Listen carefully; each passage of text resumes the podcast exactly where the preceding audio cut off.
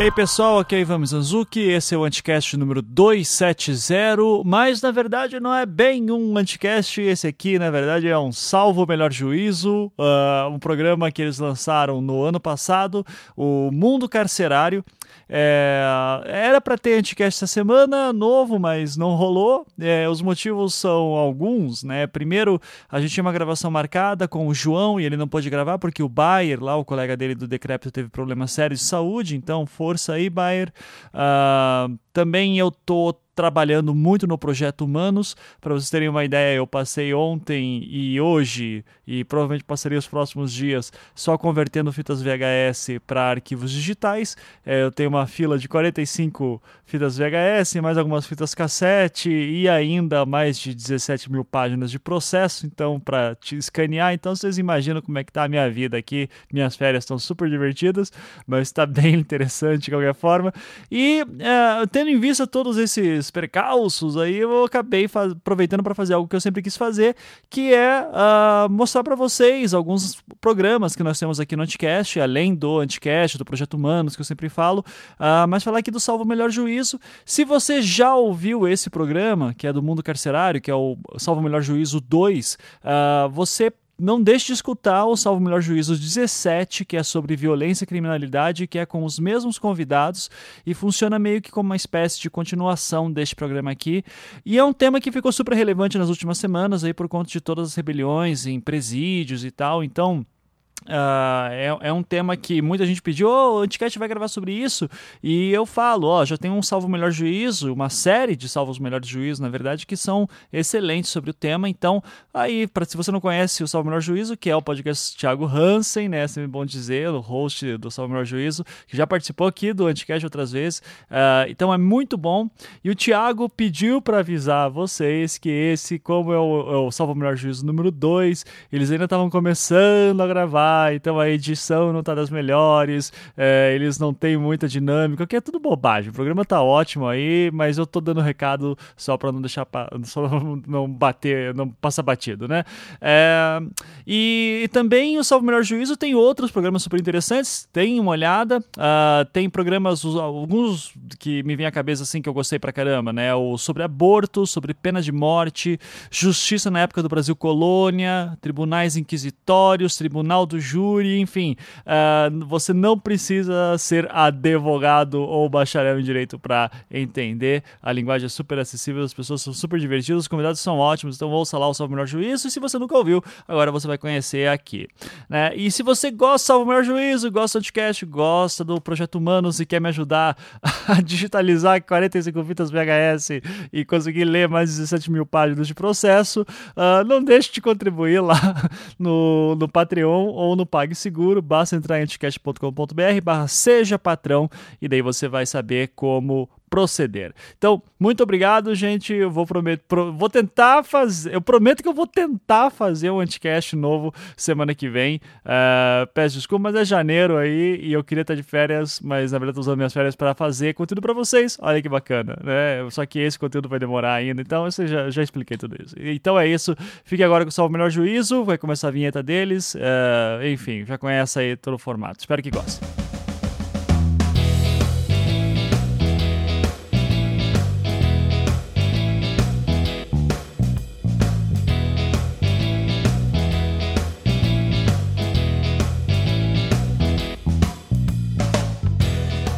Estamos aqui para mais um Salvo Melhor Juízo com os grandes caras do direito curitibano que vão discutir questões importantíssimas sobre o mundo carcerário. Eu sou Thiago Hansen, estou com meu parceiro aqui, Gustavo Favini. Olá, ouvintes. Estou aqui junto com Carolina de Quadros. Oi, oi, oi. Muito bem. E junto com a gente aqui, a gente trouxe duas feras do mundo do, da criminologia, do direito penal, da sociologia e tudo mais, e do universo o Felipe Mota, vulgo Baiano. Fala aí, Baiano. É nós. Fala um pouquinho sobre você, Baiano. Bem, sou criminólogo, como o Thiago acabou de comentar, o que não significa que eu seja legista, eu não faço nenhuma espécie de estudo estilo CSI, não vou em cena do crime para descobrir o que, que aconteceu, mas seria interessante também. Também, mas no caso o criminólogo está muito mais interessado em estudar determinados temas envolvendo o sistema de justiça criminal, ou seja, essa coisa monstruosa que vai desde a criação de leis penais, passando pela polícia, passando pelo processo até a execução penal e como é a situação dentro do cárcere, e desde o, qualquer espécie de viés que a pessoa quiser, econômico, sociológico, filosófico, psicologia e assim por diante. E o grande colega, amigo Renatão, Renato Almeida. Fala aí, Renato. Tamo junto, um salve para geral e vamos que vamos. É, sou Renato, estudo aí desde 2008, criminologia, estudo é, mais especificamente a, a prisão, o sistema prisional e é também meu objeto de estudo no, no mestrado. E é nós. Então o tema de hoje vai ser sobre o mundo carcerário, né? O Brasil tem uma população carcerária de cerca de 610 mil pessoas. E o sistema prisional brasileiro tem uma taxa de reincidência assustadora.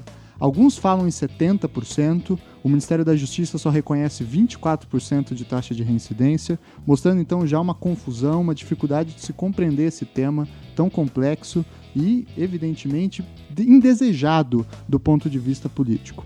Essa alta taxa de reincidência, com essa crescente população carcerária, gera uma situação problemática no Brasil que é esse diagnóstico que todo mundo já conhece de que a prisão é uma universidade do crime. Né? O cara entra como um ladrãozinho e aí sai de lá um traficante, assassino, matador, né? alguém que está preparado para cometer todo tipo de mal.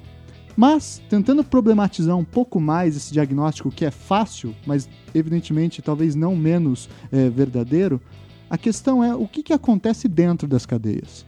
O que, que acontece dentro dos presídios? Qual é o cotidiano das pessoas que estão no sistema prisional? A, vida propriamente desses indivíduos, né? Eles acordam e fazem o quê? Quais são seus gestos, suas gírias, sua linguagem? Enfim, quais são as maneiras pelas quais eles constroem o seu próprio mundo? Em uma palavra, qual é a cultura, ou a cultura carcerária no Brasil? Muito bem, então para isso a gente trouxe aqui esses dois convidados, criminólogos, que vão poder nos ajudar a entender essa questão, certo? Então, vamos lá.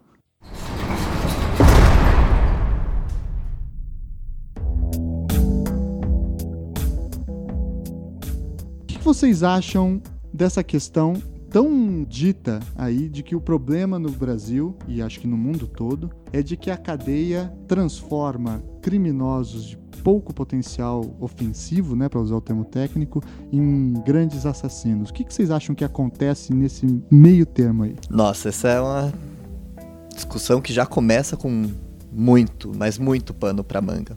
Queria, na verdade, ressaltar, já que a gente vai falar sobre cultura dentro do cárcere ou manifestações e, e, produção de cultura dentro do cárcere, como que essa coisa se manifesta ali dentro. Queria começar com uma curiosidade, depois também trabalhar com uma espécie de, de ressalva que a gente pode começar para meio que dar o tom daquilo que, que a gente vai trabalhar. Ah, uma delas é, você menciona a estatística da população carcerária no Brasil, e isso é uma virada razoavelmente nova, esses números que a gente tem, que mudou nos últimos dois anos. A gente não tem uma espécie de uniformização das nossas estatísticas, assim como a gente não tem um, um, critério único ao longo do tempo. Então é muito comum você ver várias distorções ao longo dos últimos 20 anos com, com relação a esses números e você não sabe exatamente o que está acontecendo.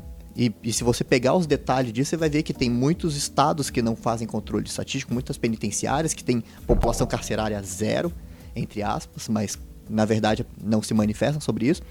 E a gente salta na, a partir de uma pesquisa que faz o CNJ, junto com o Ministério da Justiça, se eu não estiver enganado, no ano passado isso, que a gente pula de 500 mil no, no sistema penitenciário brasileiro para 700 mil em, em um ano. Só que o que. Em um, em um ano? ano. Mas esse salto é só um salto metodológico, é um salto de contagem. Porque antes a gente não estava contando, ou seja, a gente nunca contou como população do sistema penitenciário aqueles que cumprem pena em regime pena no, no regime domiciliar. E a gente literalmente Entendi. ignorava 200 mil pessoas e com isso a gente salta, a gente entra no pódio. Porque antes a gente era a quarta população carcerária do mundo, na ordem, em números absolutos. Estados Unidos, China, Rússia. E aí quando a gente sobe para 700 mil, a gente passa a Rússia. A gente ganha o terceiro lugar. Não que é orgulho, um... hein? Mais uma oh, pro Brasil. Mais uma pro Brasil. A gente não, um, não é exatamente um, um, grande mérito da gente. O Putin vai aprontar o é. Não duvido. Vai recorrer. Mas você acha que essa falta de organização uma, ela é decorrente de uma falta de preparo ou de uma falta de interesse dos governos? Essa é uma questão complicada que é meio semelhante a discutir questão, por exemplo, de despreparo técnico de polícias militares, polícia de segurança, etc. Fica parecendo como se isso fosse uma questão acidental, mas se você entra nos meandros mesmo, a gente começa a reparar que o sucateamento e invisibilidade dentro do cárcere, ou seja, o desconhecimento que a gente tem do sistema penal, a não ser que a gente seja clientela dele, é exatamente em razão do fato disso se tratar de uma política de Estado. Isso não é acidentalmente mantido assim, isso é ativamente mantido a partir do desconhecimento, a partir da desinformação para que exatamente você dificulte a, a, possibilidade de organização política e de levar para frente lutas sociais nesses meios. E aí a gente tem verdadeiros subcódigos ou, ou, verdadeiras manifestações normativas subterrâneas que se manifestam ali que não tem qualquer relação com aquilo que está, por exemplo, na lei. Esse eu acho que é um ponto central do programa, né? Porque é muito comum quando se trata de questões de população carcerária falar em números, falar em uma violência inegável, quando não soltar a famosa solução, né, mata todo mundo, né, que resolveria o problema carcerário no Brasil. Mas eu acho que o objetivo que a gente tem que trazer aqui é algo mais interessante, talvez, que é para além desses números que o, o baiano já mostrou para a gente aqui, que são deturpados, são falseados, são difíceis de averiguar, tentar olhar para os indivíduos, para as pessoas, para essas ordens normativas internas, subterrâneas, que não são leis, mas que constituem uma sociedade dentro do cárcere. A gente tende a ver população carcerária como dentro da cela, andando em círculos como um leão, uma fera que só está esperando voltar para cometer todo tipo de crime e esquece que para a pessoa aguentar anos e anos de uma prisão, ela tem que criar um mundo simbólico. Ela tem que criar uma ordem, uma hierarquia, uma, ela tem uma sociedade dentro da prisão. Não é uma sociedade bonita, não é uma sociedade que a gente tem que se espelhar, não é uma sociedade que a gente queira para nós, mas é um fato evidente que há uma sociedade, uma cultura, uma so sociabilidade como um todo dentro do cárcere. Como é que funciona propriamente isso? Digamos assim, vamos fazer um, uma situação prática aqui, né? Digamos que eu sou preso hoje. Eu chego na cadeia o que, que, acontece comigo com relação aos outros presos, não com relação ao processo penal, com relação ao procedimento. Como eu vou ser recepcionado? Como é que funciona? O que aconteceria também tem um, duas respostas, que inclusive a gente entraria num, em, numa discussão em relação ao crime organizado dentro da cadeia. Se você entra numa unidade penal que é controlada por determinada facção, como no Paraná, que é, pelo menos em Curitiba, né, capital, que é a, o PCC, é o comando, o grupo organizado hegemônico, é, o tratamento dispensado a você seria, seria, muito diferente do que, por exemplo, pelo, lá, o tratamento que seria dispensado a você nos anos 90, onde o PCC não era hegemônico no Paraná e nem nas cadeias em geral. Como assim, Renato? Que, que, qual que é a diferença? A diferença que é um ganho qualitativo, digamos assim, em relação à organização da população carcerária é a seguinte: se você entra, suponhamos, entra em 94, 95, 96 no sistema na no AU aqui, ou na PCE, você, estudante universitário, branco, com uma boa aparência, digamos assim, o que acontecia antigamente é que o agente penitenciário pegava você, colocava na triagem, como é hoje em dia, né, é praxe, ia lá, avisava o preso mais periculoso, que tem uma mudança muito grande também, porque antigamente era política, ou seja, política de relacionamento, era política do chamado bandidão. E o bandidão é aquele que se afirmava pela virilidade, pelo dinheiro, pelo poder, pela influência e, sobretudo, é, pela violência mesmo, né? O cara que tinha faca e matava, sangue frio e etc. É, e hoje em dia é a política da igualdade, digamos assim, né? Tanto que os membros do PCC se chamam de irmãos, né? Que é o único, único papel de fato existente e permanente no PCC é o papel de irmão. Todo o restante é um papel transitório, é uma posição que você ocupa transitoriamente, efêmero, etc. É só um posto, digamos assim. E antigamente, o que, que a gente faria? Ia lá pro bandidão, tinha mais dinheiro, e falava, ó, tem o Thiago, é, que é assim, assim, assado, e eu vendo ele para você por 5 mil reais. Vende como assim me vende? Então, vendia, é, é uma relação muito louca. Só porque... 5 mil, Renato? Pô. É. ah, mas nessa época o dólar tava um para um, pelo menos, né? Daí, o que acontecia? O bandidão, digamos assim, o, o, o bandidão lá, o preso, pagava para a gente, ou a gente colocava ele na cela, você saía da triagem direto para a cela desse preso. E todos os outros presos ali já sabiam que, que você já tinha sido vendido. Usava de você da forma que ele achasse melhor. Normalmente usava sexualmente a pessoa até a pessoa ficar, como eles dizem na gíria, né, bagunçado. Ou seja, num estado deprimente, né? Totalmente destruído. E daí, depois que essa pessoa já estivesse totalmente bagunçada, ele revendia, ou não, essa pessoa para um outro bandido e etc. E utilizava daí de cofre e, e outras formas de utilização das pessoas. Cofre é quando você utiliza a pessoa para guardar celular, tudo dentro é, da pessoa, né? Pelo ânus e tal. Ah, é? É. Então tinha muita gente que só funcionava na cadeia como cofre e tal. Então era uma relação realmente do mais forte. E eh, depois do PCC, isso daí mudou radicalmente e é o que faz com que tenha tanta adesão, né? É, aqui fora a gente acaba vendo pela mídia o processo de demonização e etc. É, por um lado a demonização, por outro lado, é claro, alguns é, mais inocentes fazem a romantização. Mas o fato é que ninguém estuda, ninguém sabe realmente como se comporta. Por que, que tem tanta adesão? Por que, que, o estado do Paraná, a partir do momento que São Paulo adotou a, a política de deportar, digamos assim, os seus presos faccionados para o Paraná, que foi o que aconteceu no meados da década de 90, por que cresceu tanto? Porque eles não foram é, suprimidos pela massa carcerária daqui, já que eles são hierárquicos, como dizem por aí, ou já que a relação deles é só uma relação de violência em relação aos outros presos. Não, muito pelo contrário. Os 8, 12, 15, 20 que vieram para cá conseguiram organizar toda uma massa e hoje tem acredito eu, ao menos aí uns 10 mil pessoas é, é do PCC no Paraná, dentro e fora, né, fazendo ação. Quais mecanismos, Renato, você acha que o PCC se valeu para aliciar esses detentos aqui do Paraná e se esse, esses mesmos me mecanismos foram aplicados em outros estados ou até em nível nacional? Como que eles conseguiram ficar tão grandes assim? O código ético, né, que é a mudança radical. A partir do momento que você diz que não vai haver é, nenhum tipo de opressão, que é o termo utilizado por eles, nenhum tipo de opressão na cadeia, você resguarda toda uma massa carcerária que não tem dinheiro, ou seja, não tem poder. Alguns não têm é, força, virilidade, digamos assim, né, para utilizar essa palavra que é uma palavra estranha, mas é a palavra utilizada, e também não tem disposição, que é uma categoria utilizada por eles, que é disposição é o fato de você estar tá disposto a fazer o que for, ou seja, matar, né? As pessoas que não têm disposição de matar as outras e etc, é, ficavam reféns dos que tinham. E também dos que tinham dinheiro para pagar os agentes penitenciários. Hoje em dia, para você ter ideia, é proibido qualquer preso na, em qualquer unidade do PCC é, ter estoque. Aquelas facas, o que eles chamavam antigamente, nessa época, na década de 90, de Highlander. Eles faziam umas... Highlander? Highlander. Eles chamavam de Highlander porque as espadas eram cada vez maiores Sim. e em alusão né, aos imortais, que só morriam quando. aos Highlanders, né? Que só morriam quando se arrancava a cabeça deles. E os caras faziam degola. Degola, e hoje em dia ainda se faz. É comum, Sim. porque é mais uma morte simbólica. Mas essa morte simbólica é uma morte de transição que aconteceu da transição da política dos bandidões para a política do PCC. Mas a degola rola também nos presídios do PCC? Rola.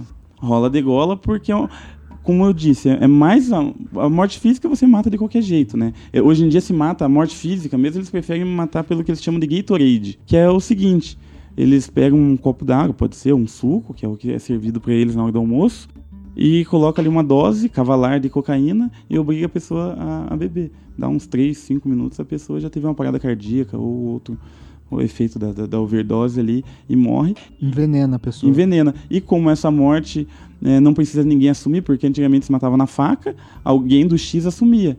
E era a política do bandidão, porque você obrigava alguém a assumir uma morte que, na verdade, era coletiva, né? Que foi uma resolução coletiva.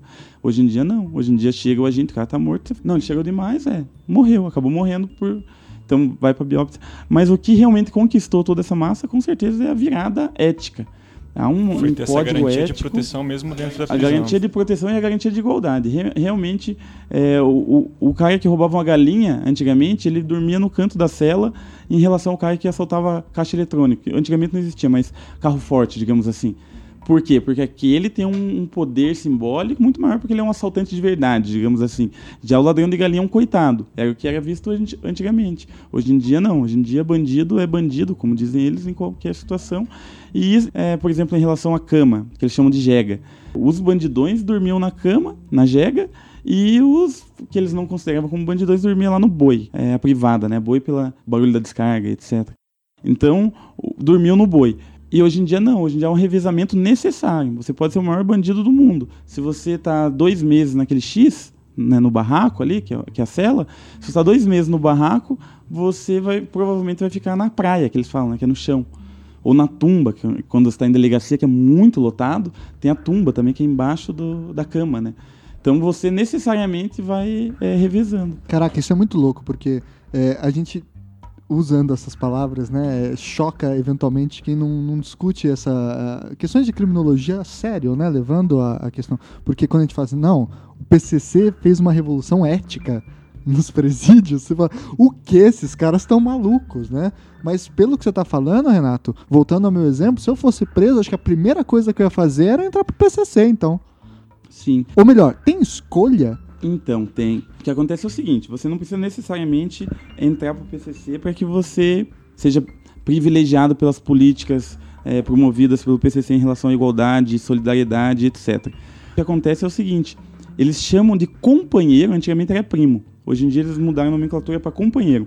Companheiro é todo aquele que coabita uma unidade do PCC hegemônica, né, controlada pelo PCC, e que não é necessariamente do PCC, não é irmão, então eles chamam de companheiro.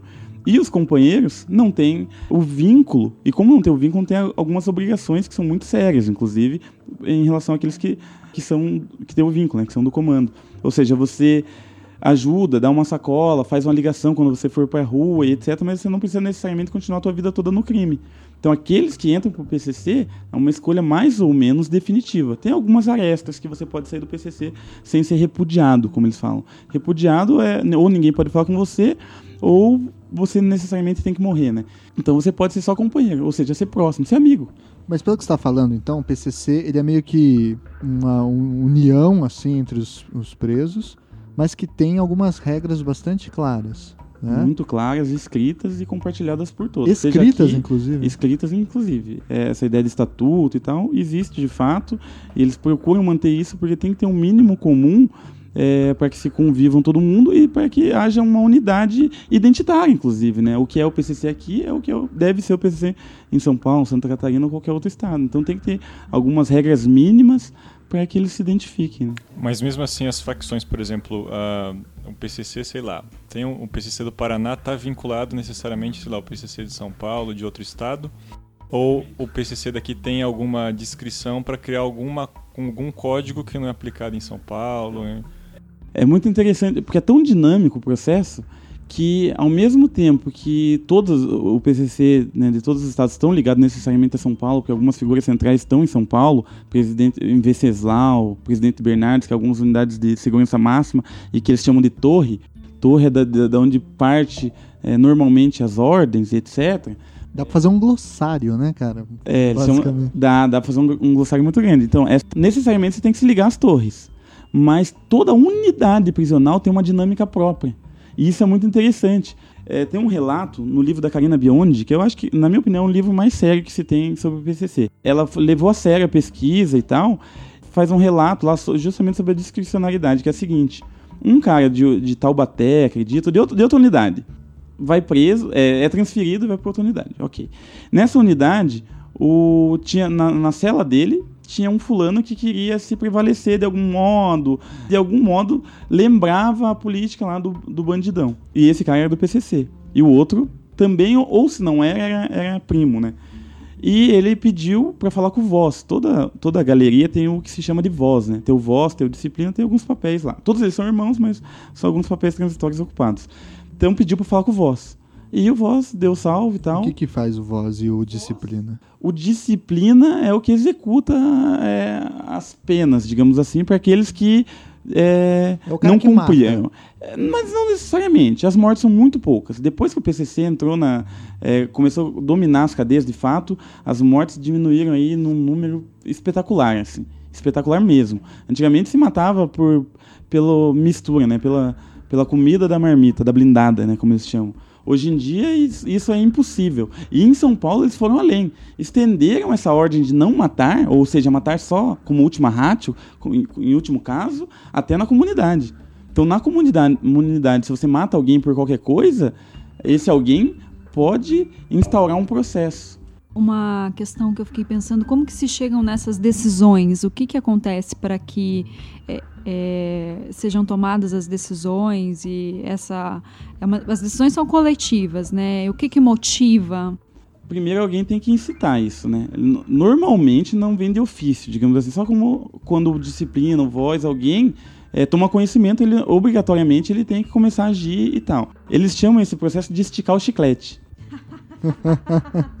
é porque você estica o chiclete e uma hora ele arrebenta.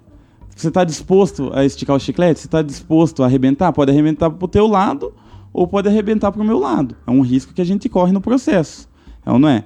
vai ter uma sanção para você ou para mim, de repente, dependendo de para que lado estica, o chiclete arrebenta. Aí o disciplina aparece. Daí o disciplina e o voz? O apare, voz aparece. O voz é a pessoa que representa, né? Vai falar com o corpo da administração penitenciária, quem vai falar vai ser o voz, por exemplo. Mas não só com a administração.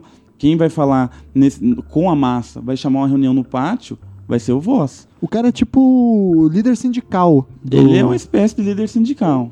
É aquele que representa. Mas o voz de uma cadeia vai ser mudar, vai ser transferido para outra cadeia e lá ele vai ser só mais um irmão. Pode ser. Ou pode ser que pela, digamos assim, pela inclinação dele, pela boa retórica, inteligência, astúcia, etc, ele pode ser voz também em outra cadeia ou voz de unidades prisionais muito grandes, como por exemplo a colônia penal agrícola cargos dentro do PCC são escolhidos de que forma? São justamente com base nas qualidades dos, dos presos, dos encarcerados, ou segue, sei lá, algum critério de periculosidade do crime cometido? Como que é definido isso? O primeiro, o primeiro critério é, é tempo de PCC, e, mas o principal critério é o que eles chamam de caminhada. O que é caminhada? Caminhada é toda a tua vida no crime que você tem conhecimento. Isso é a caminhada. A caminhada, na verdade, é o principal conceito para você ter ou não ter respeito, que é o respeito, é esse bem simbólico, muito disputado, muito mais, inclusive, bem mais do que dinheiro, inclusive. Acho que é o principal bem simbólico ali nesse campo de lutas e conquistas. Então, se você tem uma caminhada, como eles dizem, transparente, uma caminhada de sujeito homem, que é, que é uma outra categoria utilizada, etc. como você infringe uh, o sujeito homem? O, o, que, que, é, o que, que é repugnante do ponto de vista do PCC? O que, que gera morte instantânea? Sei lá, estupro, alguma coisa assim? Sim, é, os mais comuns, né? Estupro, caguetagem. Eu acho que na, na ordem é essa, né? Estupro, caguetagem e é, as relações homossexuais na, na, prisão. Porque as relações homossexuais na prisão, elas não vêm a partir de conquistas ou de lutas ou de uma relação é, de fato homoafetiva é, que se estabelece, se consolida na prisão. Ela vem justamente do contrário, de uma relação de opressão e degradação. O que, que acontece? Algumas pessoas acabam fazendo uma assunção do papel. Ela foi estuprada tantas vezes que ela acaba, de fato, é, virando ou aparentando ser homossexuais estereotipados de cadeia. Então, como você nunca vai saber se essa relação é ou não consensual, porque eu posso muito bem te ameaçar para que você afirme que é.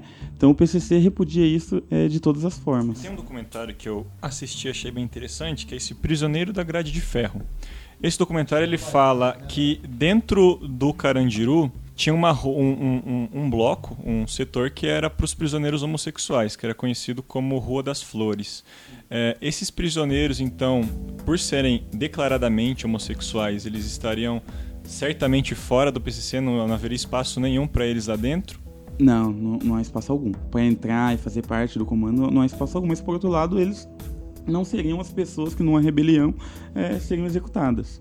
Então eles seguem uma outra lógica e essa lógica deles não alcança a lógica do PCC. Então eles são simplesmente segregados. Simplesmente segregados, mas sem nenhum repúdio, sem nenhuma intenção de de execução ou qualquer coisa do gênero, que, é, que seria diferente com os estupradores e caguetes, etc. Que o objetivo da rebelião sempre é, é matar essas pessoas. Ou a oposição, porque o PCC tem oposição. Mas existe então, dá para se dizer que existe então uma proteção para os homossexuais dentro do PCC? Será que seria correto? Não necessariamente, eles só não ligam. Só não ligam. Se morrerem, não vão ligar, provavelmente. São, são párias. Semi... Párias, é, párias. É, justamente da população carcerária, né? do PCC não são nada.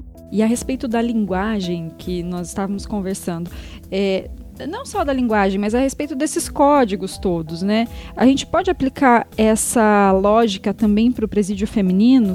Vocês têm conhecimento a respeito disso? Isso também é, é extensivo? Como que funciona? É extensivo com exceção das gírias é, em relação à sexualidade. Por exemplo, não, na cadeia eles não dizem é, caneta porque de alguma forma, por algum motivo, faz referência à genitália masculina. Ou copo, por algum motivo também. Falam pena e cumbuca, por exemplo. Mas em relação à jega, é, em relação é, à jumbada, que é né, a sacola, né, que, é, que é a alimentação trazida pela visita, e todas as outras gírias, elas são também utilizadas é, nas unidades femininas. E eu acho que o que mais diferencia é, a unidade feminina de uma unidade masculina de cumprimento de pena é a questão da homossexualidade transitória das mulheres. Como é, assim?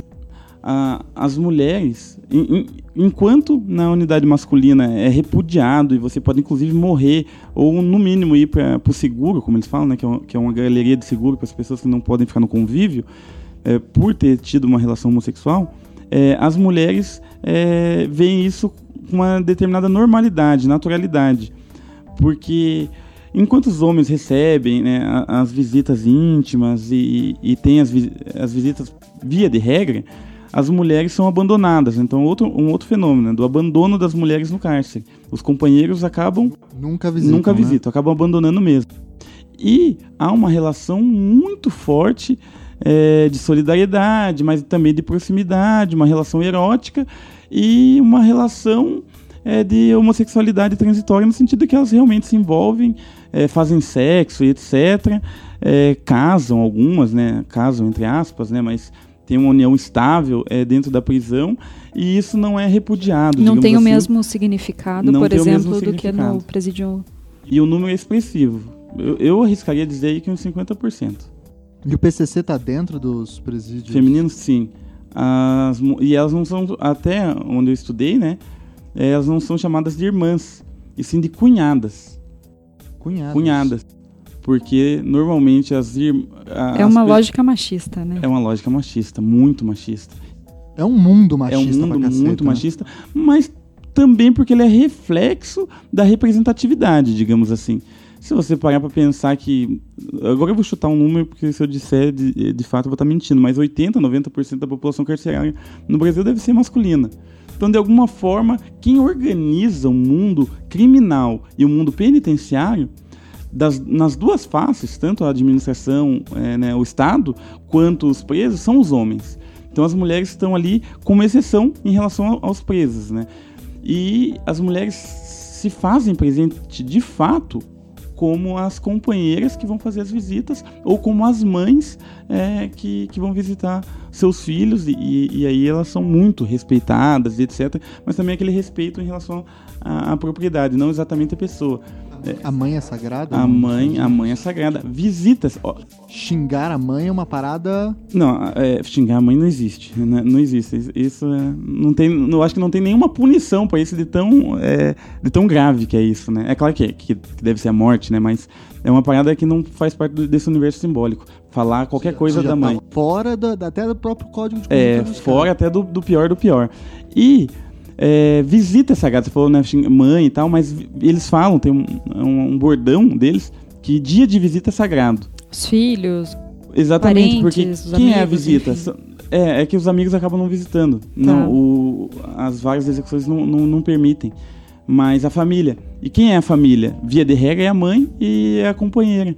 E dia de visita não se pode fazer nada. Por exemplo, um preso. Como assim não se pode fazer nada? Um, ó, primeiro, a respeito da pode, rotina? É, tudo muda. Não pode ouvir Tá. música muito alta, por exemplo. Não pode ficar sem camisa. Um preso que tiver sem camisa no dia de visita, ele vai. É, o disciplina com certeza vai é, impor alguma punição para Uma ele. situação de respeito mesmo. Uma situação de respeito. É, a Karina Biondi tem um é, retrata um, um, um episódiozinho que foi o seguinte: ela estava é, conversando ali com um companheiro dela, mais um outro preso com sua respectiva companheira. E chegou um, ter, um quinto preso, no caso, né, um terceiro, chegou para conversar com, com um dos presos e ficou com a cintura, e eles estavam todos sentados, e esse preso de pé.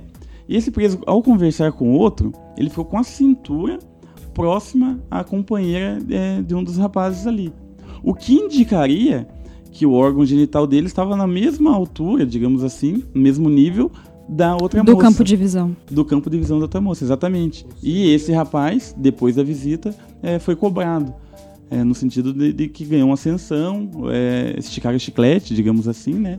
e, e ele foi cobrado porque o que ele fez é uma coisa odiosa, digamos assim. Voltando um pouco à questão ali dos, dos presídios femininos, você falou que é bem corriqueiro a questão do relacionamento entre as presidiárias. Você acha que existem relacionamentos que são formados até por uma questão de proteção, por exemplo, entre uma presidiária nova e para conseguir se proteger melhor ela arranja uma companheira, como é o, por exemplo, como foi, por exemplo, o caso da Susana von Richthofen, que recentemente se casou dentro do presídio. Você acha que pode ter um, um, contexto desse por trás ou é, é, é, é meramente afetivo uh, esses? Olha, se eu tiver, tiver que fazer a escolha, eu te diria pelas observações que eu, que eu fiz enquanto estive em campo, é, que é afetivo que é muito mais afetivo em relação ao abandono familiar, ao abandono do companheiro e às vezes ao abandono da própria mãe, etc.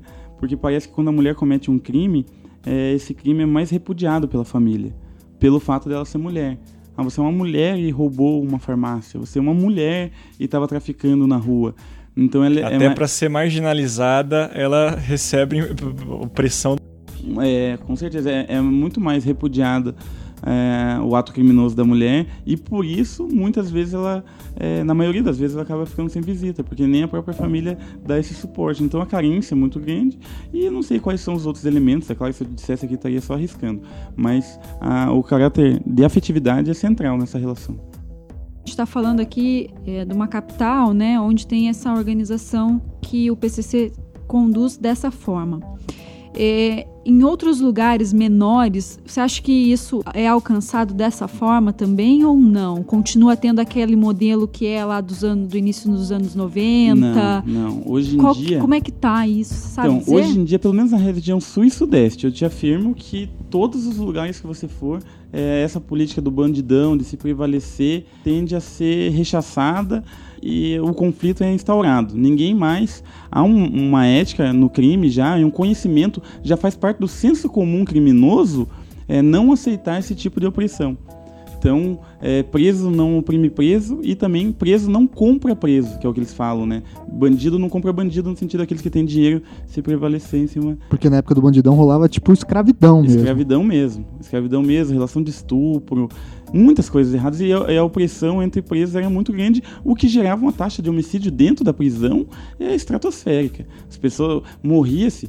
Carandiru tem uma galeria que se chamava de rua, né? Que é a Rua 10. Inclusive algumas músicas do Racionais é, fazem menção e outros raps fazem menção à Rua 10. Porque a Rua 10 era o lugar do acerto. O acerto que é a aplicação da pena? A aplicação da pena. E a Rua 10 era o lugar onde eles eram mais rígidos, digamos assim. Então se matava ali na Rua 10 uns 2, 3, 4 por dia. Tudo isso? É, tudo isso. Então tu, todos aqueles que foram condenados ou o processo se instaurava lá na Rua 10. Era muito violento. E hoje em dia não se tem nem estoque mais nas prisões porque é proibido. Então é uma, é uma mudança radical. Só que tem uma diferença entre, enorme entre o PCC nas prisões e o PCC na rua, né? Então. E Baiano, deixa eu perguntar uma coisa. Você que criminólogo, enfim, estuda o fenômeno do crime do ponto de vista do direito também, por que, que o PCC é interpretado como uma piora nas cadeias do ponto de vista da mídia ou do ponto de vista de quem está fora da prisão? Por que, que não se vê que o PCC seria uma forma de organização dos presos para cometer crimes, evidentemente, como o Renato está falando, mas para também melhorar a condição dos presos? Bem, porque basicamente eles são o filho feio do do sistema prisional. Embora a comparação tenha que ser feita com, com cuidado por causa exatamente dos vários preconceitos aí envolvidos, mas tem que se analisar o PCC como um sindicato, como qualquer tipo de organização de pessoas numa relação assimétrica de poder em que as pessoas estavam desfavorecidas e com, com direitos tolhidos.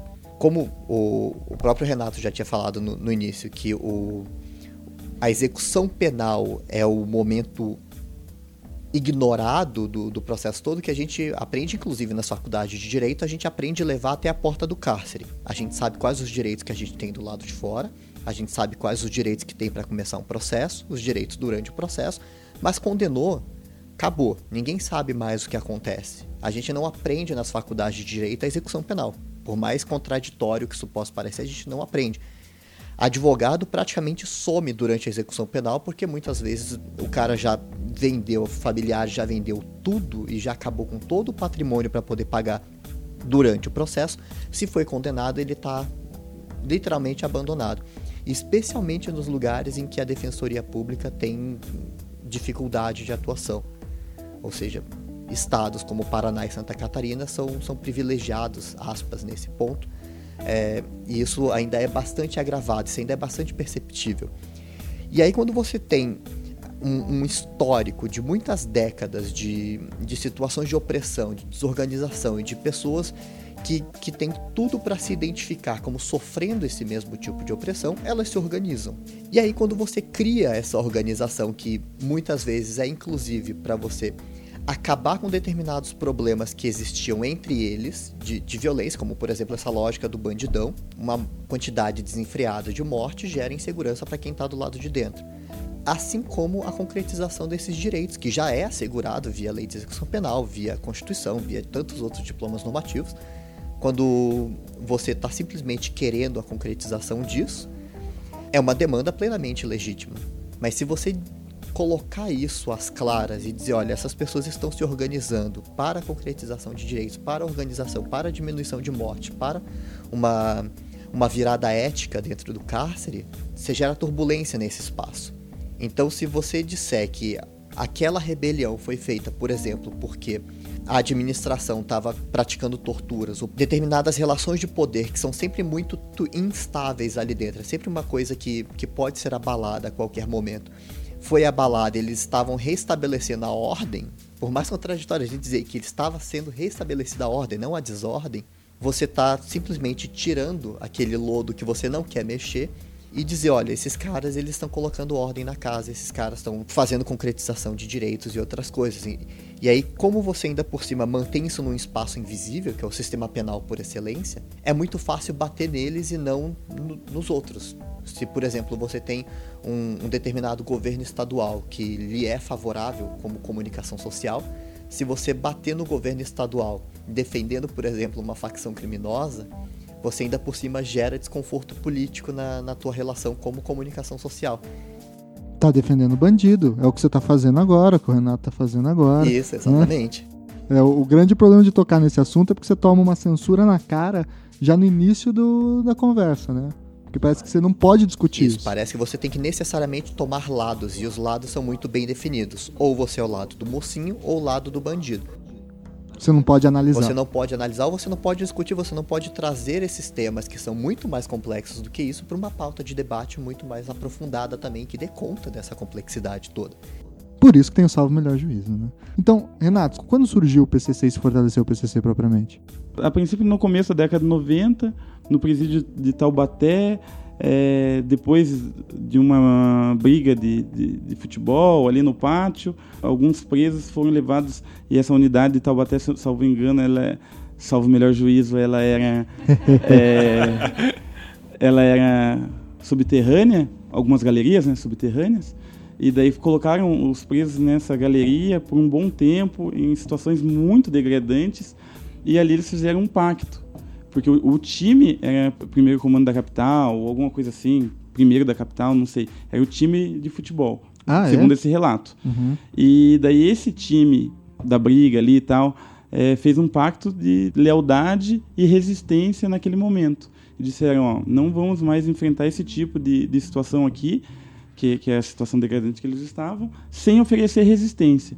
É, enquanto todo mundo não sair daqui, dessa galeria, ninguém sai para que não fique um ou para que não morra um e etc. Porque era muito comum presos nessas solitárias e se eles morressem não tinha nenhum problema. N não oficialmente não faria não tinha, falta. não faria falta, não tinha nenhum tipo de investigação, sindicância, etc. E também a massa carcerária não tinha um, uma unidade e força suficiente para é, impedir que isso acontecesse. Então, nesse começo da década de 90, eh, a princípio, segundo essa narrativa, eles nascem. No Nordeste, por exemplo, não tem PCC, e no Norte, etc. Há algumas alianças, por exemplo, Mato Grosso do Sul tem um, uma facção muito forte, que é o primeiro comando Mato Grosso do Sul. Eles são fortíssimos, eles geram muito dinheiro e eles geram muito tráfico pela ser ali do lado da Bolívia. Há um tráfico, um comércio muito grande e o crime ali é muito grande. Como diz na gíria, né, no conceito deles, é, o pessoal do Mato Grosso do Sul tem disposição. Então eles são muito respeitados e tem algumas pessoas que são do Mato Grosso do Sul, por exemplo, que estão presas é, aqui no Paraná. Então sempre quando há uma rebelião, eles escrevem PCC, mas também escrevem é, Primeiro Comando Mato Grosso do Sul. Uma outra diferença também de, de mudança, que é muito dinâmico o PCC. Antigamente se dizia paz, justiça e liberdade. É, nas rebeliões eles escreviam isso nos lençóis, etc. Hoje em dia eles escrevem paz, justiça, liberdade e igualdade para reafirmar esse caráter anti-opressor, anti-bandidão.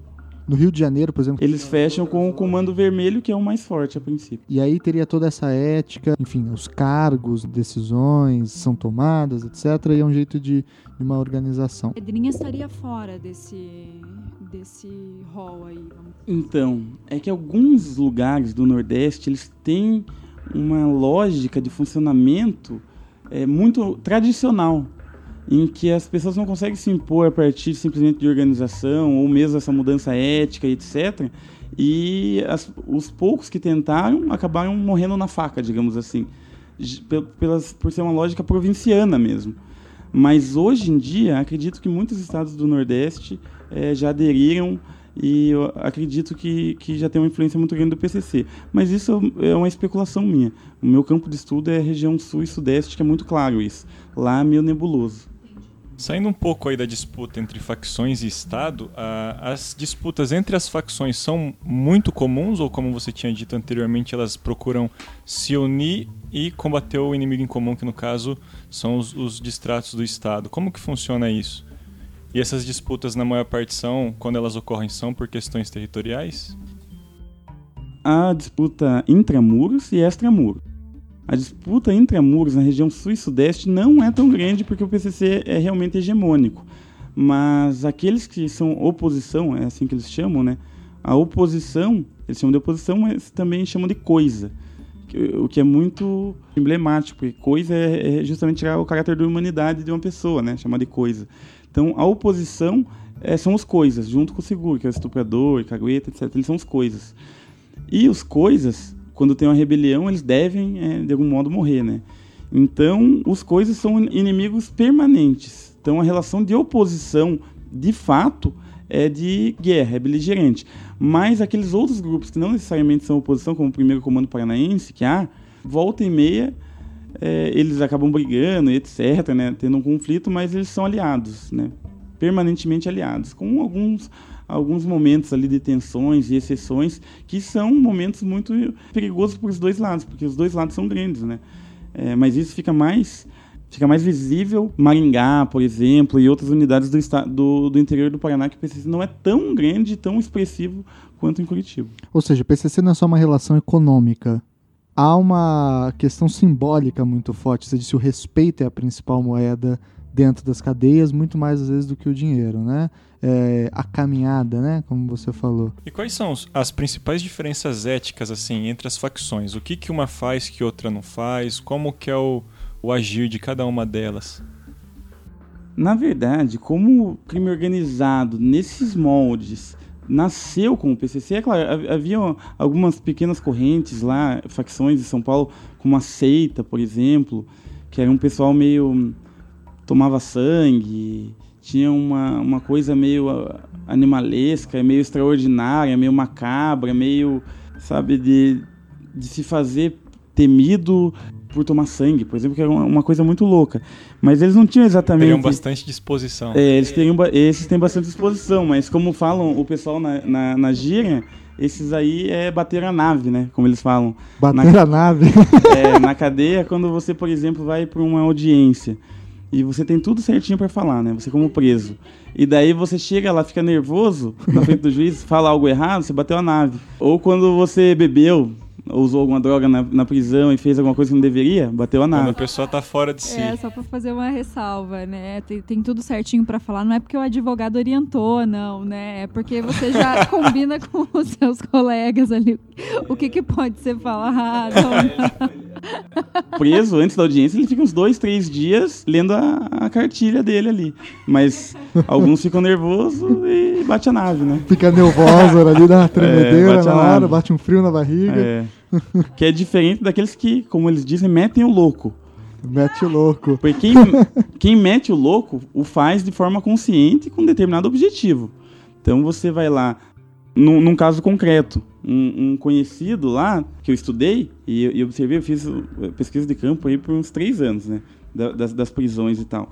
Daí teve um rapaz lá que é, instauraram um processo, foi esticar o chiclete. Pra ver até que ponto ele ia e se ele devia mesmo ou não. Ele era do PCC e era um menino que tinha muita disposição. Mas a caminhada dele não era tão transparente assim. Por isso mesmo instauraram o processo e foram esticar o chiclete. Demorou seis, oito meses ali. E daí, no, no primeiro momento, depois dos oito meses, falaram: Ó, você está repudiado, está expulso. E o que, que ele fez? Ele meteu o louco. Ele disse: Não, pode me matar, eu sou bandido, sou criminoso, sempre corri pelo certo. Né? Correr pelo certo é agir de acordo né, com as normas ali. E sempre corri pelo certo, sou criminoso, sou criminoso. Não vou sair porque eu sou bandido. Isso de alguma forma impressionou os disciplinas ali, o pessoal ali, da, o órgão colegiado que julgou ele. Eles falaram: Não, então vamos esticar esse chiclete mais ainda. O cara recorreu, então. Porque ele, praticamente. ele praticamente recorreu. Ele apelou Ele ali na apelou hora, ali. embargo de declaração Exatamente. na. Então, esti- esticaram ainda mais o chiclete dele. Porque a princípio ele não deixou arrebentar. Ou seja, ele meteu o louco, porque isso é meter o louco, né? Dizer, pode me matar. Ele sabia, é, é o blefe ali, né? Então ele meteu o louco. Só que depois de mais uns 4, 5 meses, daí é, realmente. Meteram louco nele. É, daí realmente expulsaram, repudiaram. Hoje em dia ele faz parte de um grupo do, da oposição. Ele faz parte do Coisa, mas organiza a oposição, que é um outro é, partido, né? Digamos assim. Entendi, entendi. Tudo bem. Saindo um pouco agora da, da, da conversa do PCC, eu tenho um- uma questão sobre outra entidade que está dentro das cadeias há muito mais tempo que o PCC, que é- são as igrejas pastorais, etc. E rola também muita igreja evangélica, né? Eu queria entender um pouco qual é a relação do sistema prisional com as igrejas, com as religiosidades como um todo. Há preconceito de religiosidades lá? Por exemplo, com relação ao candomblé, que tem tanto preconceito fora da cadeia, esse preconceito entra na cadeia também? Ou por a gente saber eh, estatisticamente que a maioria da população do sistema prisional é negra, há uma outra relação com candomblé? Como que dá, enfim, a relação entre religiosidades e, e prisioneiros? Para a gente conseguir entender como que funcionam essas coisas dentro do, do cárcere, a gente tem que imaginar que essas manifestações antropológicas ou micro, elas são muito próprias dos vários lugares. A gente tem que imaginar o, o cárcere, e a comparação não é tão exagerada, como uma escola.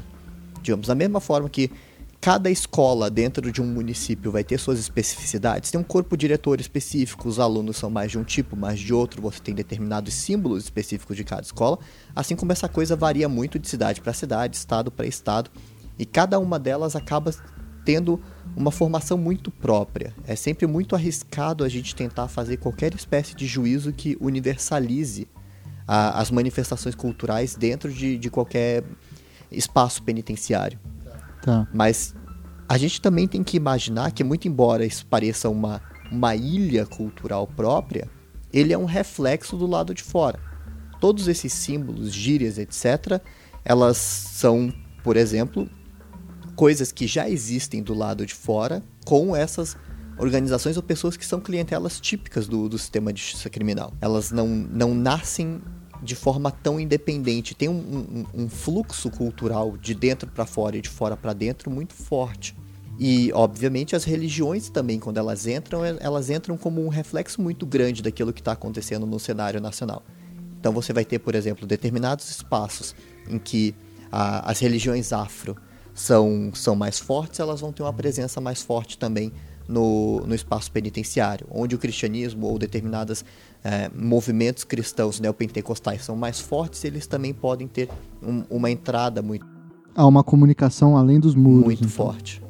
E as religiões são muitas vezes não só um, um espaço moral muito forte, no sentido de dar o certo ou errado, ou dar alguma coisa, assim como existem pessoas que vão tentar manter alguma espécie de, de profissão, alguma espécie de atividade que já desenvolvia do lado de fora. Eu sou melhor nisso, sou melhor naquilo.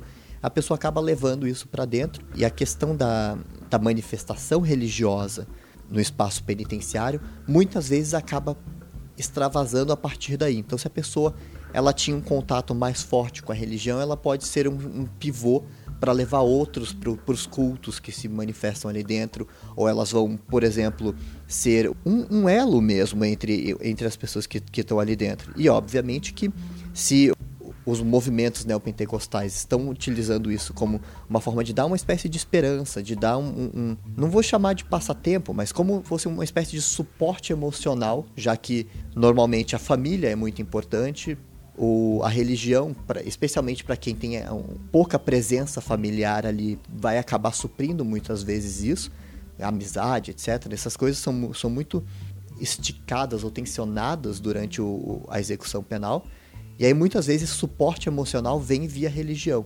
E os movimentos neopentecostais são cada vez mais fortes, mas vocês encontram desde seitas satanistas, seja lá o que isso signifique, porque obviamente não é um satanismo oficial, ortodoxo. ortodoxo. são coisas inventadas ali dentro e, e, que ganham essa vida própria, assim como você tem é, pastorais católicas, você vai ter manifestações é, evangélicas, assim como você vai ter a, as próprias religiões afro.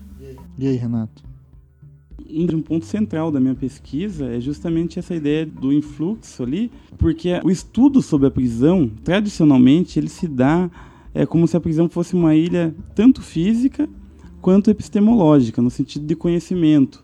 Você produz um conhecimento que serve só para a prisão, ou você tem como pressuposto de que as pessoas que estão ali tiveram uma espécie de parênteses na, na, na sua biografia. Se você vê o Goffman, por exemplo, a ideia de instituições totais e tal, é justamente isso. Você está seguindo uma linha, de repente você foi para uma determinada ilha, há um parênteses, porque a instituição total é o lugar de profissão, de educação, de sociabilidade, esgota toda a possibilidade é, social do indivíduo é, na instituição, né?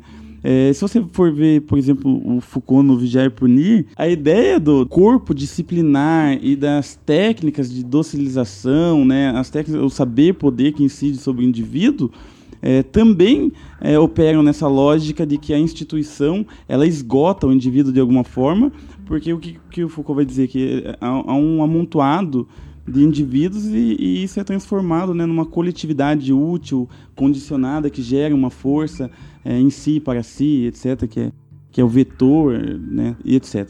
Mas isso você vê também na, nas análises marxistas, Rushik, Scheimer, Melossi Pavarini, que é estrutura e poder social, que é o que? O mundo, a lógica do capital, opera de determinado modo e isso é, gera um reflexo direto é, na prisão. Aumentou a taxa de desemprego, aumenta o número de pessoas presas, digamos assim, né?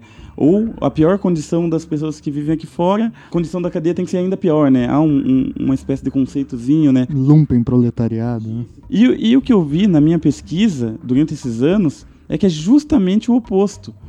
Aqueles que vão presos, essa configuração identitária, ele não se faz só na prisão. A prisão talvez seja o elemento central para esse processo de sociabilidade e reconfiguração identitária. Por exemplo, o processo de delinquência secundária, delinquência primária é o fato de você cometer o delito. São infinitos os motivos, a gente não consegue saber exatamente só no caso concreto. Mas o processo de delinquência secundária, que é muito importante para a ideia de reincidência e, e para a manutenção desse sistema, que é um conceito central, que que é? pouco estudado, é a, ideia de assunção do papel que é você falar, realmente, quando o preso diz eu sou criminoso, igual esse que meteu o louco, fala, não, eu sou criminoso, você não vai me tirar daqui. Ele, ele disse que aquele código de ética, ele não só observa, ele cria também aquele código de ética, ele se identifica nele, ele é aquele código de ética do criminoso. Esse código de ética é também o da linguagem, porque não é simplesmente uma ideia amoral, né? Então, para finalizar essa ideia, o que acontece? Quando você, o indivíduo, moleque de 14 anos, lá da Vila Verde, o processo de sociabilidade dele está absolutamente impregnado pelos valores do cárcere. Porque a taxa de reincidência e criminalidade na Vila Verde é tão grande que, com certeza absoluta, ele vai ter um, ou um parente ou um vizinho preso no cárcere. E esse vizinho importa, digamos assim, ou constrói coletivamente é, algumas regras de conduta, moral e etc., que são conhecidas por essa adolescente de 14 anos e eventualmente, esse adolescente, o que é mais também uma continuidade do que um processo extraordinário, ele ser preso, quando esse adolescente já que já assumiu esse papel, que já é um reincidente, sem nunca ter passado pela prisão, ou seja, já conhece e reconhece esse código de ética, já tem uma conduta, a vestimenta, a linguagem, etc. igual, quando ele vai preso, fica muito fácil para a polícia encontrar essa pessoa. Então você vê que é um ciclo vicioso. A polícia encontra essa pessoa, esse adolescente de 14 anos, porque ele anda igual, fala igual de fato e reconhece os valores da comunidade prisional. E por que, que ele faz isso? Porque outras pessoas também foram presas. Então, nesse ciclo, quando essa, esse garoto completa os 18 anos, vai preso, lá na cadeia ele já reconhece e já sabe. E é muito mais fácil para ele assumir o papel de criminoso. Essa questão o secundário, então a gente pode pensar por uma outra visão de que é a seletividade penal funcionando, então, ou não? É mais do que isso. Porque a seletividade penal funcionando é quando a polícia encontra ele. E ele, é claro, contribuiu para isso nessa outra lógica. Mas é mais do que isso no sentido de que não é uma política, não é uma política levada a cabo. A, a, a criminalização secundária, que é o sistema funcional funcionando, é sim uma política levada a cabo, mais ou menos pensada, etc., de criminalização da pobreza ou de, de manter uma determinada ordem e o custo dessa ordem é justamente o sistema penitenciário. Mas a delinquência secundária tem um caráter cultural muito forte. Então, não necessariamente você precisa estar tá passando fome ou estar tá nas piores condições. Esse aspecto simbólico, cultural, de ascensão de papel e de reconfiguração identitária é muito mais determinante para que a pessoa entre para a vida do crime, digamos assim, ou seja, cometa delitos. Aquele que comete delito não é necessariamente um criminoso. Os presos não reconhecem como criminoso aquele que comete delito. Entendi. Não é, é muito diferente. pela tribo. Exatamente. É criminoso aquele que tem a assunção do papel, que assume e assume determinados códigos, etc. E fala daqui em diante a minha vida é essa, porque esse é o valor. Utilizar a Vila Verde, que é, que é um campo físico, não é necessariamente o que deveria ser, mas vamos utilizar também como campo simbólico, Vila Verde. Quais os bens é, que estão ali em jogo? O bem principal é o consumo. A, a gente vive numa sociedade de consumo. É, essa questão dos jovens, é, rolezinho no shopping e tal, também tem muito a ver com essa questão do consumo o funk, né, que é hoje em dia a maior manifestação cultural da periferia, que é, é a ideia do consumo de poder consumir. Então, quando você faz parte do crime, você primeiro pode consumir. Não consome muito, não ganha rios de dinheiro que se dizem por aí, mas você pode consumir. E em segundo lugar, também na periferia, o outro bem simbólico muito valorizado é a ideia de virilidade e respeito que andam mais ou menos lado a lado. Então você é aquela pessoa que é respeitada por todas as outras. Desde o dono do mercado até o tiozinho do açougue, até a tua família, ninguém vai mexer com você porque você faz parte da, da vida do crime. Ou seja, você recolhe muitos troféus simbólicos, a princípio com um custo só, que é o custo do risco da tua vida, que todos re reconhecem. Mas é mais ou menos aquela frase que o Racionais diz é, numa determinada música lá. Você é, quer o quê? Viver pouco como um rei ou muito como um Zé, né? Digamos assim. Então é essa vida, até porque a morte, e isso tem um trecho daquele filme O Ódio, que ele vai dizendo que a queda, de fato, não, não é nenhum problema. Eu não lembro muito bem a citação desse filme, mas ele diz que a queda, de fato, não é um problema. Porque o problema, de fato, é você né, tocar o chão e morrer. Mas esse processo todo, inclusive, ele pode passar desapercebido. E é mais ou menos isso. Na hora que você vê, você já está no crime. É, e que é a questão da morte e presença que é uma questão também muito importante, eu acho, para analisar a periferia, o processo de criminalização, que é, é a morte como possibilidade a morte como presença. Você, Tiago, tem a morte como possibilidade. A morte é uma possibilidade na tua vida, mas a morte não é uma presença. Ela não ajuda a configurar suas relações sociais. Você não estabelece determinadas relações sociais levando em conta a morte.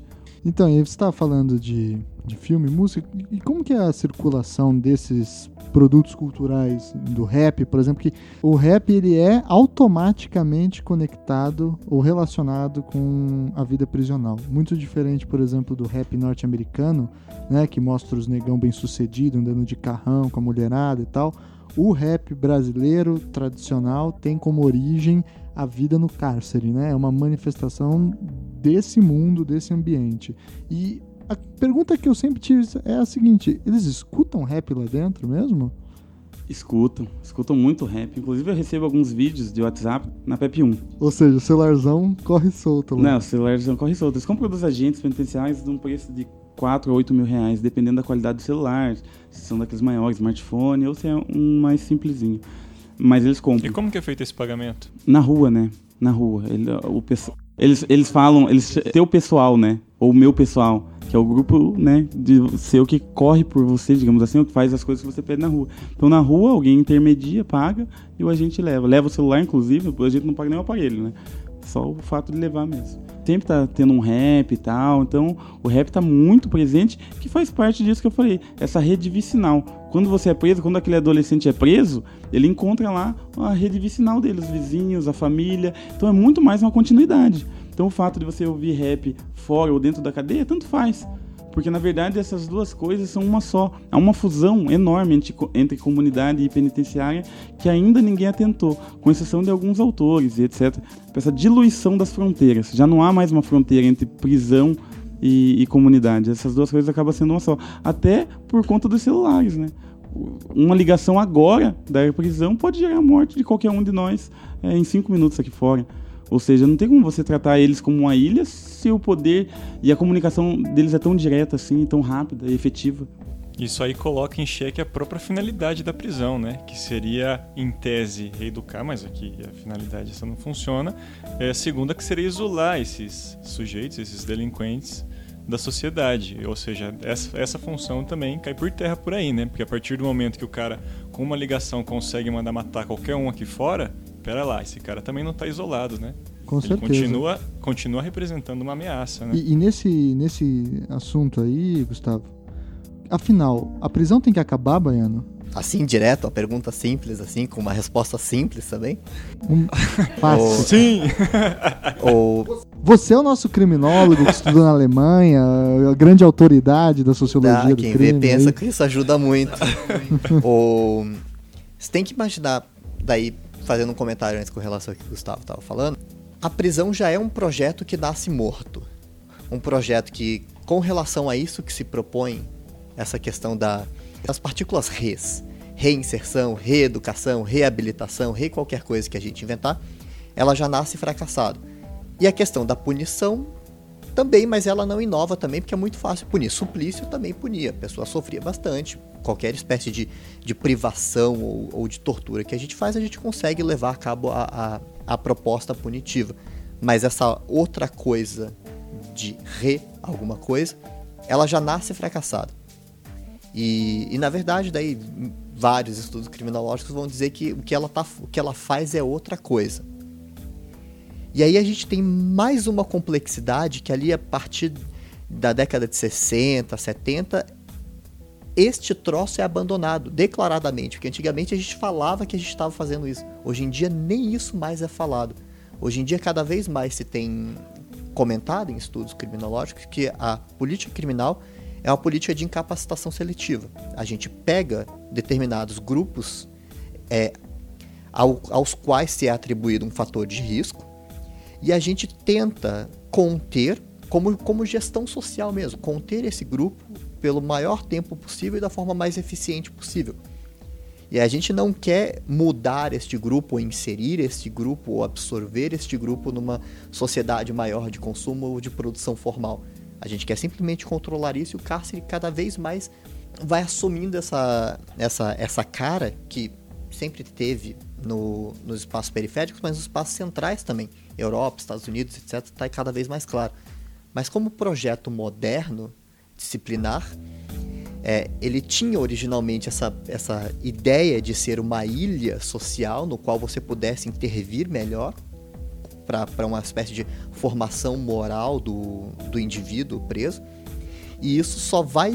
Isso já é problemático ali naquela época, ou seja, isso já não era cumprido naquela época, mas conforme o tempo vai passando, isso só vai sendo cumprido menos. Então, cada vez mais essas barreiras elas vão se dissolvendo, até que hoje em dia comunicação, trocas sociais, inclusive porque você tem muito movimento físico, inclusive. A pessoa sai daqui, aí de repente você tem de- um determinado grupo que estava se formando na penitenciária aqui, ele é transferido para o interior do estado, e do interior do estado se comunica para não sei mais onde. E com comunicação e mobilidade, você faz com que essa permeabilidade cárcere e rua, ou intramuros e extramuros, seja muito mais visível. E, e, de fato, isso é um troço já pré-existente, já existente antes, mas só está sendo percebido, começado a ser percebido agora. Tamanho é o nosso atraso para analisar esse tipo de coisa. E... Que volta à questão que você falou que a gente não tem dados, não tem estatística, não tem estudos, porque isso é o, o primo pobre de qualquer ciência estudar a população carcerária. O sistema né? penal né? é o espaço por excelência da invisibilidade.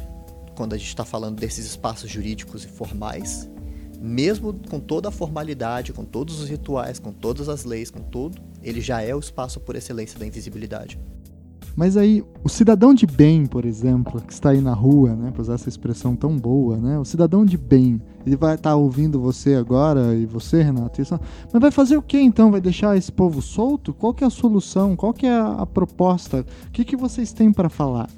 Tem algo a se dizer? Nesses espaços propositivos, quando se está lidando com pessoas que pesquisam e transitam nessa área com toda essa complexidade, elas raramente vão ter uma resposta pronta, porque elas vão saber que a resposta pronta também é, é tá fadada ao fracasso. Porque se fosse uma questão fácil de ser resolvida, o Datena e a Ana Maria Braga já tinham resolvido o problema.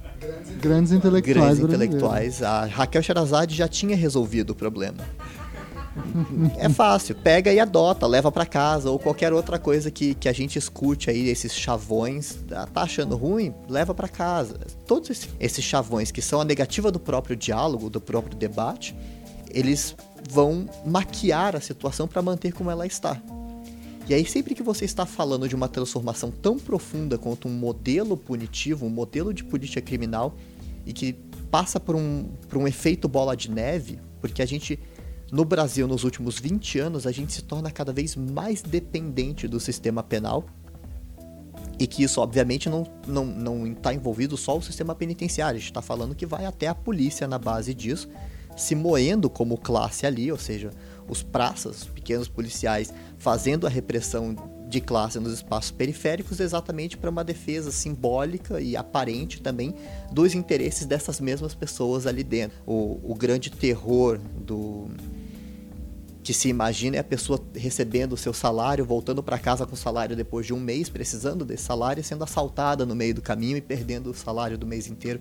Então, essa, essa aparência de que você recruta na mesma classe o criminoso, o defensor e a vítima é, é muito forte nesse sistema. E quando você está falando de transformar as relações que fazem a contenção desse problema quando a gente está num, num momento de expansão no Brasil, ou seja, você não só tem que fazer o esforço de conter a expansão para depois começar uma regressão disso.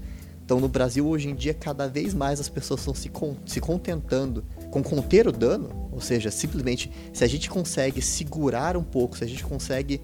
que são coisas muito superficiais, é só a ponta do iceberg. Quando a gente fala garantias processuais, quando a gente fala em prender menos ou, ou utilizar a, a, prisão em casos só mais extremos, parar de ficar pegando pessoas que vão numa determinada grande cadeia que levam a meia dúzia de bombons e uma bala ali da fila do caixa.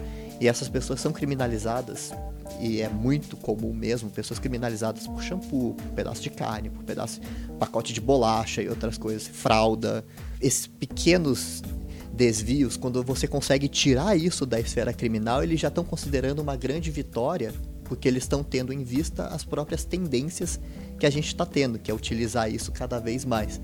E aí, quando você está falando da superação desse sistema, você está lidando mais ainda com outras dificuldades. Você tem que pensar a própria forma que a gente produz a nossa vida, como que a gente é, desenvolve a, a, incorpora, a, a, socialização das pessoas, como que a gente faz com que essas pessoas tenham acesso aos bens de vida, você tem tantas outras coisas mais complexas que precisam ser discutidas ao mesmo tempo, que simplesmente seria um pouco irresponsável dizer acaba hoje com o sistema penal, mas ao mesmo tempo, considerando a lógica verdadeiramente genocida desse sistema, a gente também tem o dever ético de acabar com isso.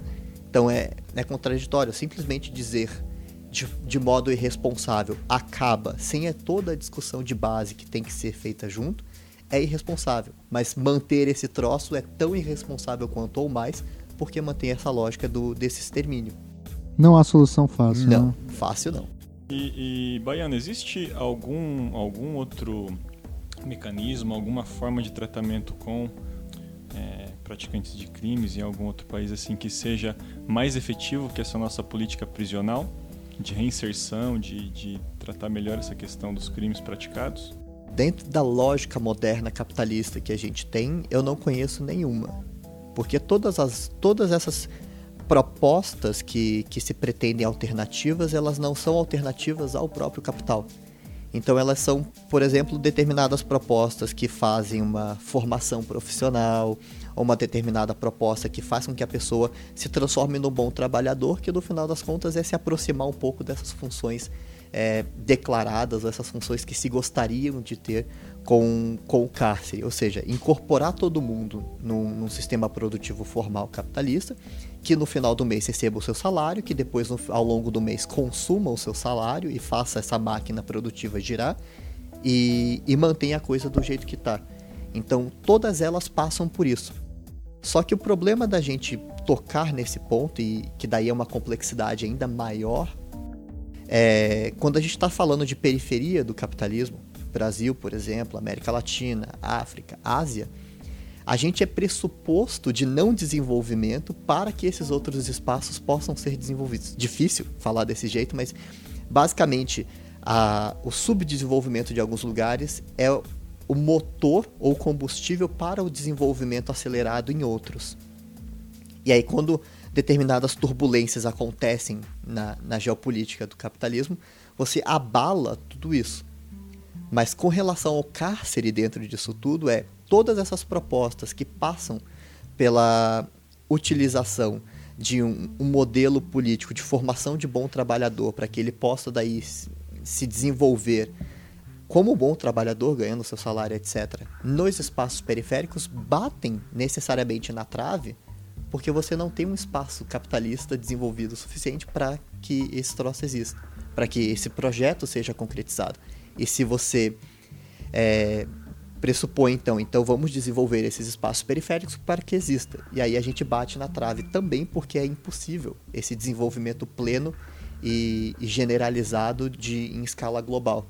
E aí não, não conheço nenhum nesses espaços capitalistas ou modernos que, isso, isso, que superem essa lógica de tentar concretizar essas funções declaradas do cárcere. E nessa toada do, do pensamento capitalista, você acha que a privatização do sistema carcerário garantiria mais direitos humanos para os prisioneiros, para os presos? Eu diria que é exatamente o contrário.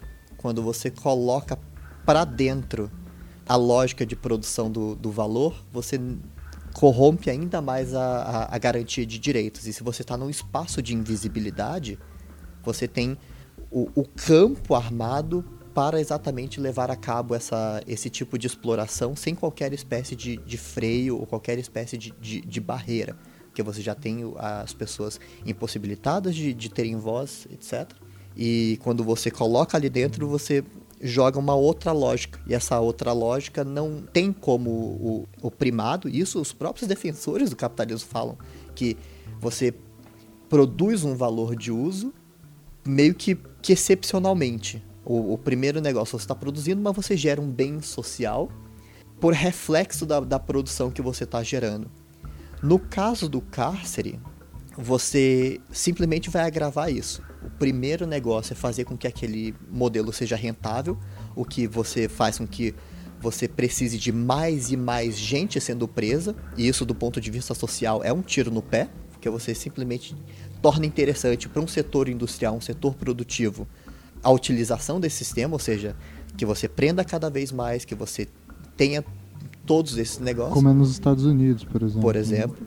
Que prender dá lucro, né? Aqui a gente tem essa discussão, não, porque se você vê quanto é caro manter os presos, etc. Blá, blá, blá.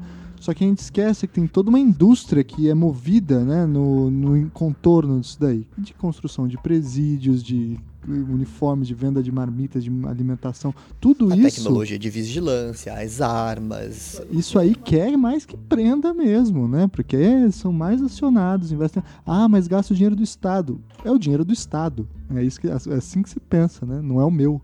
Né? Então é, é, tem essa, esse descolamento mesmo. E, e Renato, mete o louco aí. Deixa eu perguntar. O PCC tem que acabar? se eu considerasse o PCC só como a unidade de organização interna e tal, é, com certeza eu diria que não tem que acabar, muito pelo contrário, tem que se fortalecer e todas as pessoas, de alguma forma, é, fazerem parte disso.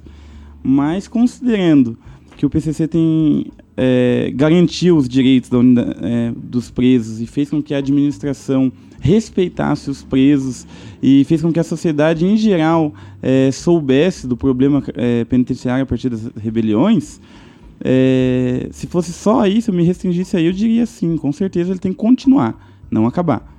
Mas considerando a atuação deles é, aqui fora também, que é uma, uma, atuação muito mais violenta e que obedece uma outra lógica, é, que não só da caminhada e etc., é, que é a lógica do dinheiro, o, o, um, um dos caracteres aí, das características do, do, criminoso, aquele que se assume como esse papel, é, é aquele que está no crime para viver bem, para ter bens de consumo. Então, inclusive, é ridicularizado aqueles que dizem que são do crime, é, aqueles que batem no peito, metem o louco e falam, eu sou o crime, mas ficava na rua, como dizem eles aí, é, pedindo moeda ou, ou usando crack e tal. Então, eles não são vistos, de fato, como criminosos, né? E essa lógica do dinheiro é uma lógica imperialista. Tem que ser tipo um empreendedor. Tem que ser uma espécie de empreendedor bem sucedido. Quanto mais bem sucedido você está na rua, de algum modo mais criminoso você é. O que é uma distinção ou até uma negação da outra lógica interna. Então aqui fora o que faz? Há muita, muito imperialismo, digamos assim. Há alguns pontos de venda, o mais famoso de todos eles em Curitiba é no Capanema. No Capanema tem uma guerra entre a, chicarada, que eles falam, que é o pessoal de baixo, contra o outro pessoal de cima. A Chicarada é uma família muito antiga é, que vende droga no Capanema, que vendia e sempre vendeu droga ali. Os filhos, os amigos mais próximos e tal. É uma lógica mais familiar de negócio. E a outra ponta foi tomada pelo PCC. E o PCC é uma lógica mais impessoal e de tendência à expansão. Ou seja, eles tentam, a todo modo, ganhar o ponto é, do pessoal da Chicarada. E isso dá uma guerra que teve, teve fim de semana que morreu 16 pessoas só no Capanema, num fim de semana. 16 pessoas é muita coisa. Que é perto de onde a gente está aqui, Que é, exatamente, é muito perto de onde a gente está.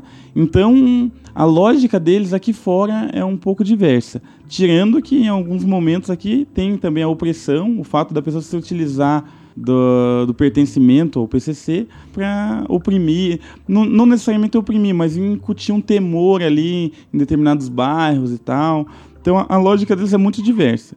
É, eu acho que essa pergunta, é, na verdade, eu acho que a pergunta é que está errada, Tiago. Eu acho que não se tem que fazer essa pergunta se ele tem que continuar ou se ele tem que acabar. Eu acho que a gente tem que fazer a pergunta se as condições que exigiram a existência do PCC é, têm ou não que acabar. E que o Estado pode aprender com o PCC. É, o Estado e, e a sociedade em geral, né? O que a gente pode aprender com esse grupo? Quais são os grupos que não se organizam a partir de uma solidariedade negativa, no sentido de sentir as mesmas dores?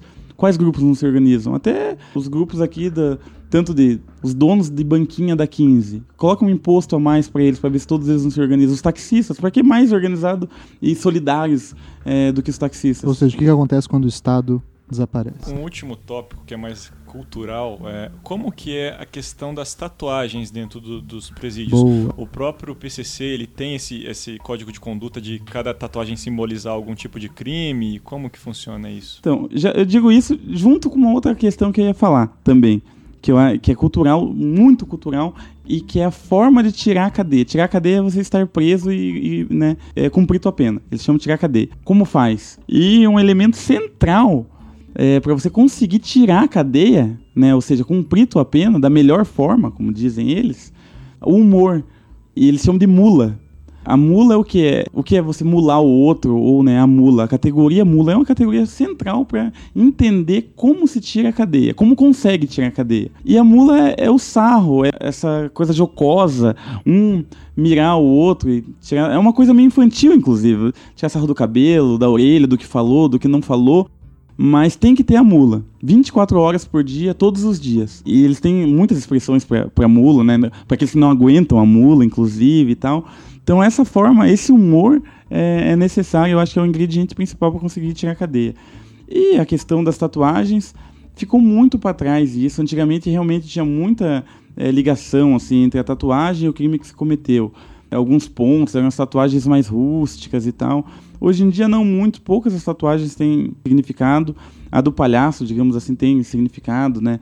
Não necessariamente que matou o policial, mas que gostaria de matar, pelo menos, né? Mas a maioria das tatuagens já não tem mais.